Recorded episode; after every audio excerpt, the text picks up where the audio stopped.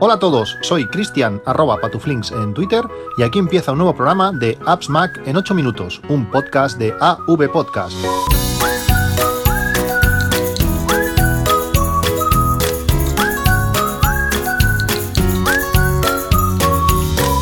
Buenos días, 30 eh, de enero de 2018, acabando ya este, este mes de enero un día, un día fresquito. Ha sido curioso llevar a los niños al cole muy, muy tapados.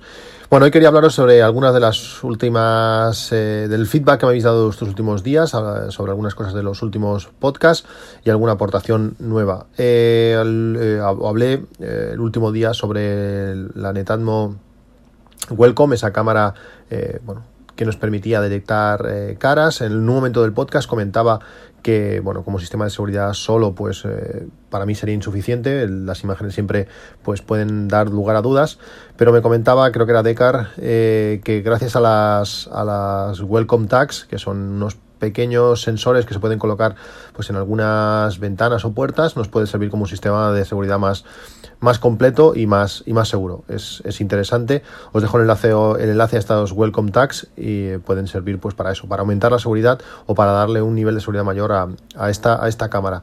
También otro, otro usuario eh, me mandaba un correo y me hablaba sobre la vinculación que había conseguido con esta Netatmo Welcome, eh, que en cuanto reconocía la cara de, su hija, gracias a varios servicios, eh, algunas APIs no oficiales y a, a la central de domótica que tiene en casa, pues hacía sonar por sus altavoces eh, sonos eh, una música especial cuando, cuando entraba su hija. Me parece, me parece espectacular. Eh, agradezco muchísimo este tipo de correos, lo que la gente es capaz de, hacer con, mucha, con mucho ingenio, mucha imaginación y dedicando tiempo. bueno, al final eh, cuando te lo explica lo ves súper complicado, luego realmente no lo es tanto, pero bueno, hay que, hay que saber hacerlo. Al final, para lanzar estos eh, em, comandos, eh, si vais a IFTTT, permite utilizar sonos de forma no, no, oficial, utilizando, ahora no recuerdo si era, si era Python. bueno, las posibilidades están ahí y bueno, solo tenemos que pues utilizarlas. Eh, pero realmente me parece, me parece muy curioso y muy interesante. Me encantaría poder tener tiempo para dedicarle a, estas cosas, porque las posibilidades eh, son, son muchas. También eh, sobre el podcast que os hablé, de la exportación de, fotos, eh, de las fotos que tenemos en, nuestro, en nuestra librería de, iCloud, exportarlas a, un disco externo como copia de seguridad y si algún día faltaba alguna foto, pues eh, bueno, ir allí a, buscarlas. Eh, os dije que tengo una, nota donde tengo apuntadas pues la, la, cantidad de fotos que hay en cada álbum y la fecha donde, bueno, de la última vez que lo, que lo comprobé.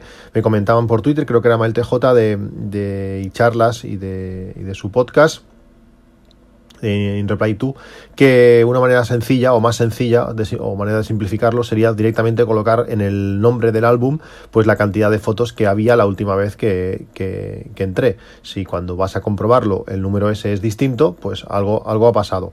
Pues eh, desde que me lo dijo me pareció muy buena idea y lo apliqué. Aparte tengo mi nota mi nota hecha para pues apuntar fechas y alguna, y alguna estadística ver la evolución de, de estos cambios si los hubiera pero de momento pues he hecho eso. En, el nombre del, álbum he puesto la cantidad de fotos que ese álbum debe tener y bueno es una manera más rápida de, bueno, de comprobar que si te falta si te falta alguna foto.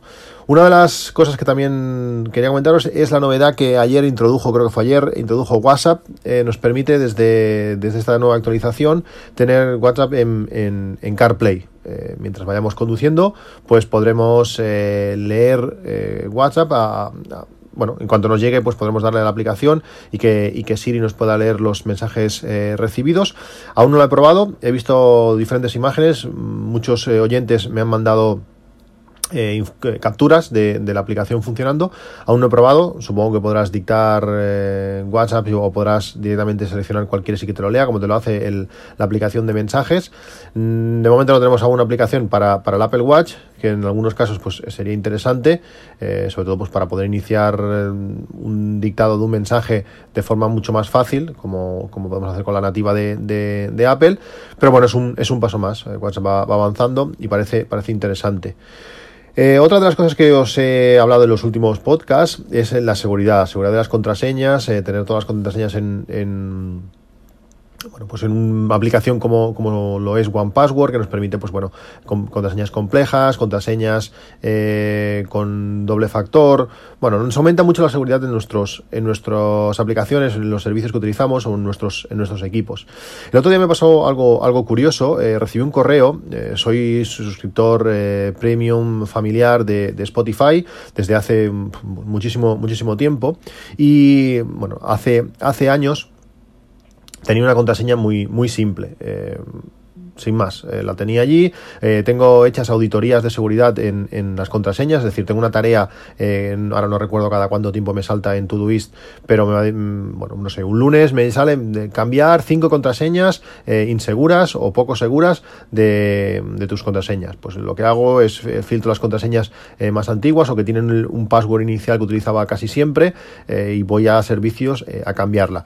¿Qué pasó? Que Spotify pues eh, empieza por ese, es alfabéticamente queda al final de la lista y no había llegado nunca a, cambiarla.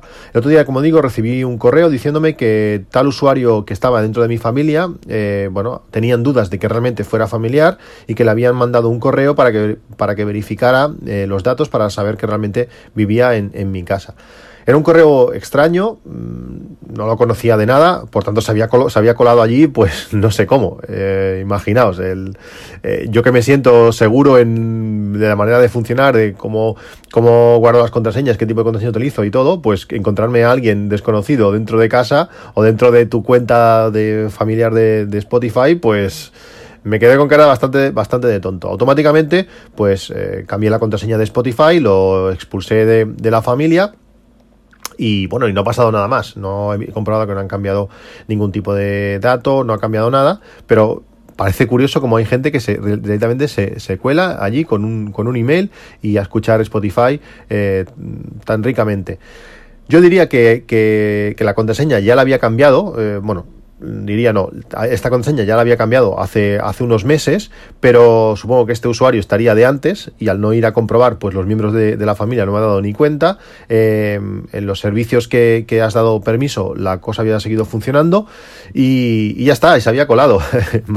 Imaginaos, no utilizar contraseñas inseguras, como en mi caso era una contraseña muy, muy muy floja, de pocos caracteres y minúsculas todo, creo. Bueno, imaginaos una contraseña de hace por lo menos 15 años y bueno, eso, eh, ser conscientes de que necesitamos seguridad, igual que ha sido Spotify y no ha pasado nada, podrían ser servicios pues que, que implicasen eh, más riesgos en, de varios tipos. Eh, me ha dejado bastante intranquilo, voy a, aumentar esfuerzos en, en, cambiar pues las, no sé si tengo unas 70 contraseñas aún inseguras, en, en la cantidad de servicios que, que, me he podido llegar a suscribir en mucho tiempo, pues a cambiarlas y que no vuelva a pasar esto. Otra cosa más, el pasado sábado, este no creo que fue el anterior, el corte inglés lanzó su día sin IVA. Eh, pudimos comprar diferentes cosas a un precio eh, bastante rebajado. En algunos casos, pues ese 18% eh, sí que es un 21, pero es un 21 más IVA, al final se queda en un 17-18% de descuento. Pues en algunos productos realmente baja, baja bastante. después de pensarlo, de pasarlo bastante, compré la Sonos Play Bar, esta barra de sonido que nos permite conectar nuestra televisión al sistema Sonos, todo lo que se reproduzca por la televisión lo hará por esta barra. Realmente la barra suena increíble, he cambiado la estructura interna de, casa, ahora antes tenía un Connect pues debajo del televisor que, nos, que me permitía eh, pasar el sonido de Sonos a los altavoces de, del Home Cinema, ahora esto lo, he eliminado, todo pasa ahora ya por la televisión y de la televisión directamente a la, a la Sonos Playbar. La calidad de sonido es impresionante, realmente tiene unos bajos brutales y tiene unas características que seguro que no son únicas de, de, este, tipo de barras que nos permiten eh, dos modos especiales, que uno sería el modo noche.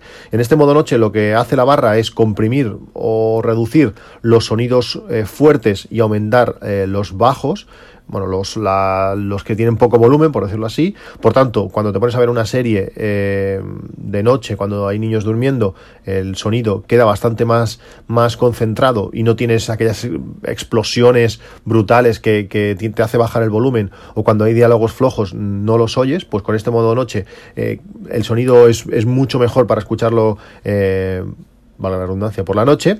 Y luego tiene un modo eh, diálogo que lo que hace es eh, coger las frecuencias de la voz y potenciarlas muchísimo. Por tanto, cuando los mezclas los dos, eh, oyes perfectamente cómo hablan. Hemos estado viendo series estos días donde ha habido todo tipo de tiroteos, explosiones y, de todo. Y realmente no he tenido que tocar el volumen en, ningún momento, cuando antes era continuo subir y bajar, un desastre. Y con esto pues se ha mejorado muchísimo. también está Sonos Playbar, lógicamente está integrada con todo el sistema de Sonos. Podemos reproducir cualquier tipo de canción eh, en ella como si fuese un altavoz más y permite sacar el sonido que viene de la tele por cualquier otro altavoz. Puedes estar, eh, no sé, viendo vídeos de YouTube de conciertos y que se reproduzca ese sonido pues, en la playbar, pero además en todos los altavoces de, la casa. Realmente es una barra que está realmente bien, eh, tiene un precio normal de 799 euros, con, gracias al día sin IVA del corte inglés se quedó por debajo de los 650, era una oportunidad, una oportunidad única de, comprarla y estoy, y estoy realmente contento Ahora he movido ese, ese Connect, ese Sonos Connect, lo, he movido a la habitación del ordenador, eh, le he conectado el, el, AirPort Express, que me permite pues, utilizar AirPlay para mandar sonidos allí, para poder mandar los podcasts y que suene por todos los sistemas sonos, poder escuchar música en los altavoces de, que tengo en la habitación del ordenador. Y muy contento, ahora realmente ya tengo todo, todo el sistema montado, eh, no tengo que comprar ninguno más y a disfrutar. Realmente la calidad es, es brutal y si estáis pensando pues en, entrar en el sistema sonos, pues es una manera cara, pero empezar eh, pues con la barra de la tele es una, una muy buena, una muy buena manera. También quería hablaros de otra cosa que he probado eh, durante estos días, también relacionada con la televisión, y son unos LEDs que se colocan eh, detrás de, la televisión, que van enganchados y que nos permite tener una especie de, de ese sistema de, de Philips. Eh, Ahora, ahora, no lo recuerdo cómo, se llama, pero bueno, esto lo que, lo que nos permite es iluminar la parte trasera de, la televisión y, eh, lo que hace es iluminar pues la, la, la, pared que tenemos detrás del color que nosotros, que nosotros queramos. Eh, Ambilight, ahí está, el, el Ambilight de, de, Philips. Eh, ilumina toda la parte de atrás y, te da, pues bueno, a los ojos no te viene la luz como tan directa de, la televisión, sino que te da crea una luz ambiente que está, que está realmente bien.